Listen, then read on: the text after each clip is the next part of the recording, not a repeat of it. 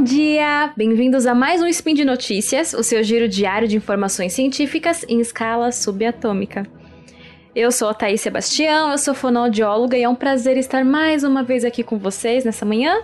Hoje, dia 11 Driadan, do calendário Decatrian, dia 6 de abril de 2021, do calendário Gregoriano. E hoje falaremos sobre processamento auditivo central e voz. Speed Notícias.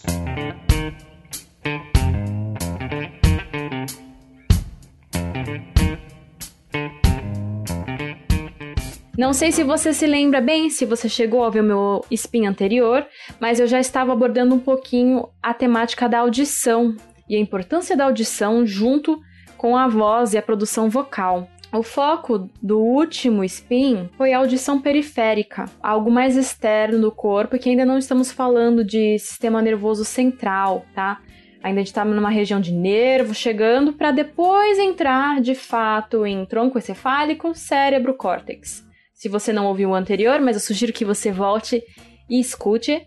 Uh, nós vamos ter três orelhas, não é apenas duas. Eu até brinco que são, na verdade, seis no total, porque a gente vai classificar todo o caminho uh, até o nervo como orelhas separadas. Então, eu tenho orelha externa, orelha média e orelha interna. E ali dentro, a gente ainda tem a ação mecânica, né? Forças mecânicas que serão transduzidas para a energia elétrica no nervo, né?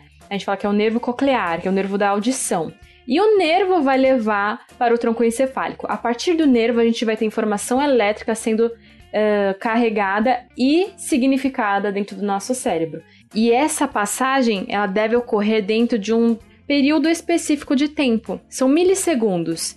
Essa informação elétrica passa de A para B durante uma quantidade de milissegundos, de B para C, a mesma coisa, C para D, D para E, assim por diante. Não vou ficar colocando nomes que vai ficar muito mais complexo, mas por cada estaçãozinha, dentre cada estaçãozinha, existe uma duração específica em milissegundos e o caminho todo conduzido até chegar lá em cima também existe. Se nós tivermos atraso em alguma dessas estações, né, sei lá, de C para D, de A para B, ou então se a duração estiver alterada do todo também, significa que eu vou ter distorções da informação, elas não vão chegar como deveriam.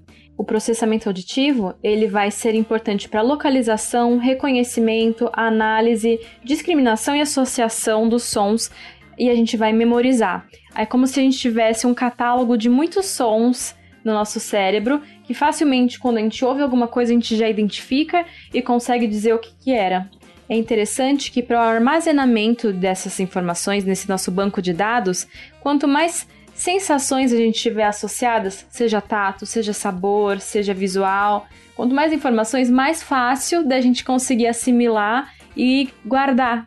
E é aí que vem a importância da história de cada indivíduo. Cada pessoa vai ter uma forma específica de lidar com alguma coisa o som de um carro ou de uma buzina na minha porta de casa pode vir de forma positiva. Isso é uma memória afetiva muito boa, se for relacionada a alguém, ao querido, algum parente, algum amigo.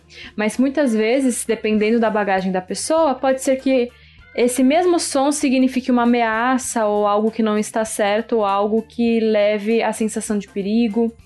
Tradicionalmente, nós separávamos as, as regiões do cérebro com nomes específicos, como se só aquelas áreas fossem predominantemente responsáveis por alguma habilidade ou função. Já existem artigos que vão negar isso e falar que, na verdade, uh, as regiões cerebrais elas se, elas se sobrepõem na função. Então não, é, então não é só uma única região que vai trabalhar uh, com, a, com a habilidade auditiva ou com a habilidade visual, tátil, motora é, existem outras regiões que, junto dela ou em, em, paralelo, vão trabalhando e se auxiliando no processo da audição. E cada cérebro é um cérebro. Cada, cada célula ou região vai se especializando conforme a experiência da pessoa, conforme ela adquire habilidades e conforme o ambiente em que ela está inserida, o tipo de exposição que ela tem no ambiente em que ela vive, as interações com as pessoas, se os adultos, quando a gente fala de uma criança, estimulam ou não, elas expõem a crianças a diversas sonoridades, a melodia, a música, e também existem estudos que vão falar justamente disso, da especialização da audição para a musicalidade. Um ouvido musical ele é completamente diferente de um ouvido que não tem esse trabalho. Um, existem estudos também que vão falar que se a criança é exposta desde muito novinha à musicalidade, à melodia, é muito mais fácil para ela desenvolver, por exemplo, um ouvido absoluto. Se você não sabe o que é um ouvido absoluto, é a capacidade que certas pessoas têm de identificar exatamente aquela notinha. Então ela vai ouvir uma nota e falar: hum, isso aí é um dó sustenido. Ou então, ó, oh, aquilo ali é um lá, um lá 3, enfim, ela consegue perceber e dizer qual é essa nota. E aí, quem tem a musicalidade pode ter um ouvido mais melódico, de perceber as melodias, separar os sons, reproduzir depois, como pode também essa questão de ritmo, que na música a gente vai ter ritmo, melodia, harmonia, todas essas características que a gente pode conversar depois sobre. E a memória musical, porque não basta você só ter perceber as coisas, você também tem que ter uma memória para reproduzir depois, né? Você organiza qual som veio antes, qual som vem depois, qual é a velocidade que este som aconteceu, qual é o ritmo, e aí fazer igual. Indo para a fala, nós vamos ter no cérebro áreas específicas que trabalharão com compreensão e produção, é, programação e produção muscular de movimentos específicos. Só que eu gostaria de colocar que nós temos estudos atuais que vão pontuar que o cérebro ele trabalha muito interdependente, ele tem áreas, regiões que vão trabalhar junto com outras para a gente conseguir manter a função e as habilidades que nós temos, junto com o sensorial. Então eu vou ter mobilidade, né, motricidade mas também vou ter as habilidades auditivas, olfativas, visuais e as outras funções como a fala e a voz. É tradicional se falar sobre áreas com nomes específicos. A gente fazia isso muito antes. Continua se fazendo porque é mais didático você colocar por o que predomina mais na região a, a função. Mas existem mapeamentos cerebrais que vão mostrar que não é preto no branco é um degradê. é, a gente vai distribuindo essas regiões e elas se sobrepõem. Mas duas áreas importantes que vão estar relacionadas à fala, por exemplo, são as áreas de Broca e Wernicke. Ambas as regiões estão ali mais na lateral do cérebro, gente fala de uma região temporal. A área de Wernicke, ela está muito relacionada com a compreensão de um som, de um... Se eu falo maçã, automaticamente você consegue imaginar uma fruta ou vermelho ou verde, enfim, mas você sabe é, como ela é, pode até imaginar o sabor e você sabe que ela fica num pé de uma, né, é uma árvore que quando estiver madura cai, certo? A gente faz muitas coisas com essa fruta e por trás da palavra maçã a gente tem muitos significados e conceitos. E a gente consegue trazer isso quando ouve a palavra maçã, porque o nosso cérebro e a área de Wernicke está atuando. Outra área relacionada a isso é a área de Broca.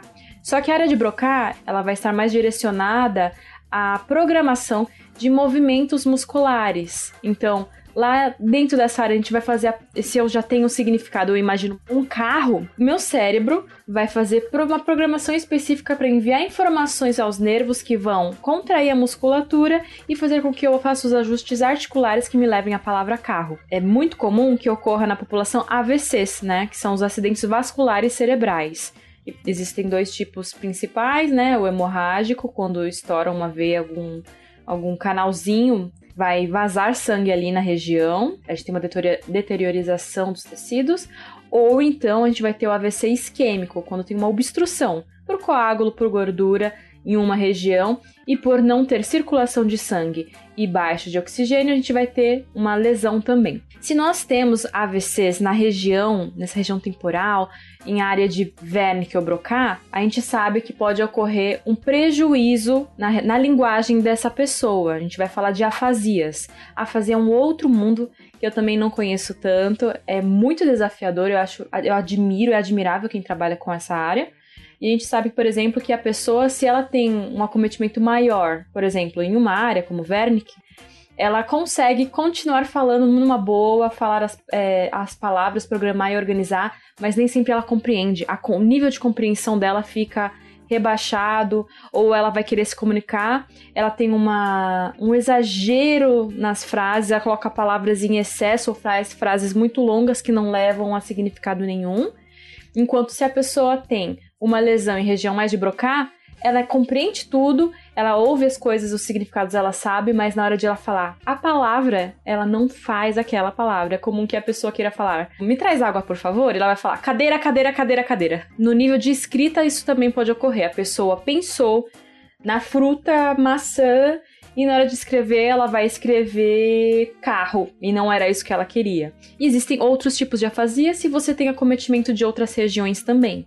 E quando a gente fala de processamento auditivo para a voz, ele é muito importante porque por meio dele nós conseguimos nos monitorar. Então a gente vai ter o input, a gente tem um banco de dados mental de como são todos os tipos de vozes que nós conhecemos. Uma voz carinhosa, uma voz irritada, uma voz contando um segredo, uma voz feliz ou uma voz muito triste. E por meio disso a gente se coloca em sociedade. Então eu vou ter um input e um output. Então a informação da minha própria voz chega para mim, eu consigo monitorar isso e de acordo com o que eu preciso, ao mesmo tempo que eu estou me comunicando, eu consigo fazer os ajustes porque eu estou ouvindo. Então se eu estou numa situação de conflito, por exemplo, eu consigo perceber, nossa, estou me exaltando minha voz subiu muito, a minha velocidade está alterada, deixa eu controlar. Mas se o meu processamento auditivo não está legal, se eu não tenho essa auto-percepção, não estou trabalhando como eu, aliás, isso é feito auditivamente e para vozes treinadas, a gente tem a própria percepção, né? A gente tem somato sensorial. Então eu vou ter o meu corpo e a memória muscular, os ajustes que eu faço,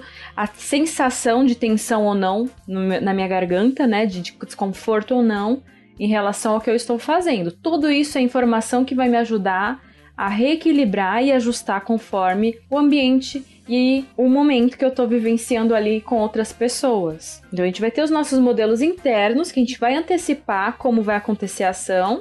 E aí, a partir disso, a gente vai conseguir colocar como é essa voz que eu quero ter. E falando de aprendizagem, desde o comecinho, além da gente aprender a ouvir, depois que a gente nasce, a gente começa a se expressar com a nossa voz, no início o choro é muito simples e é. Não, não quero colocar assim, já disse várias vezes que o choro é extremamente complexo, mas o que eu quero dizer é.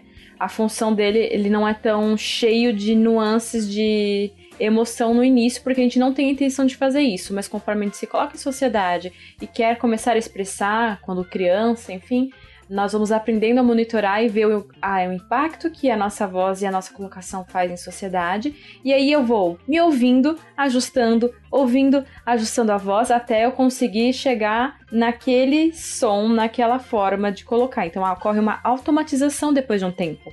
Eu já sei como fazer. Tem a percepção, a modificação, até eu atingir o alvo que eu tenho pelo controle motor das musculaturas. E para vocês verem a importância da nossa audição, né, no meio da nossa comunicação, se nós estamos num ambiente extremamente ruidoso, onde a gente perde a informação auditiva enquanto nós falamos o que nós fazemos, a gente aumenta o volume da própria voz para a gente se ouvir. Na verdade, o feedback principal que vem para a gente é por meio auditivo. 53% das pessoas tem preferência pela audição. E é por isso também que se a gente tem uma amplificação do som ou alguma coisa que faz a gente se ouvir melhor, a gente tende a diminuir o volume também, porque essa intensidade exacerbada, porque eu já tenho a informação voltando para mim mesma, faz com que eu queira diminuir a intensidade da voz. E por hoje, meus queridos, paramos aqui. Vou deixar alguns links de artigos para vocês relacionados a processamento auditivo central.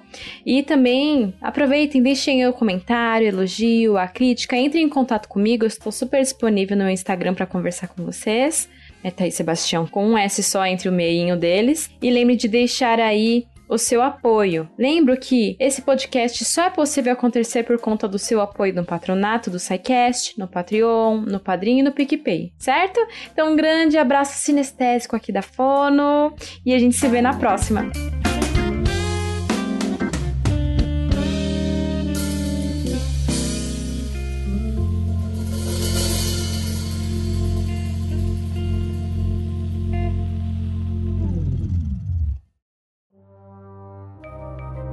Este programa foi produzido por Mentes Deviantes. deviante.com.br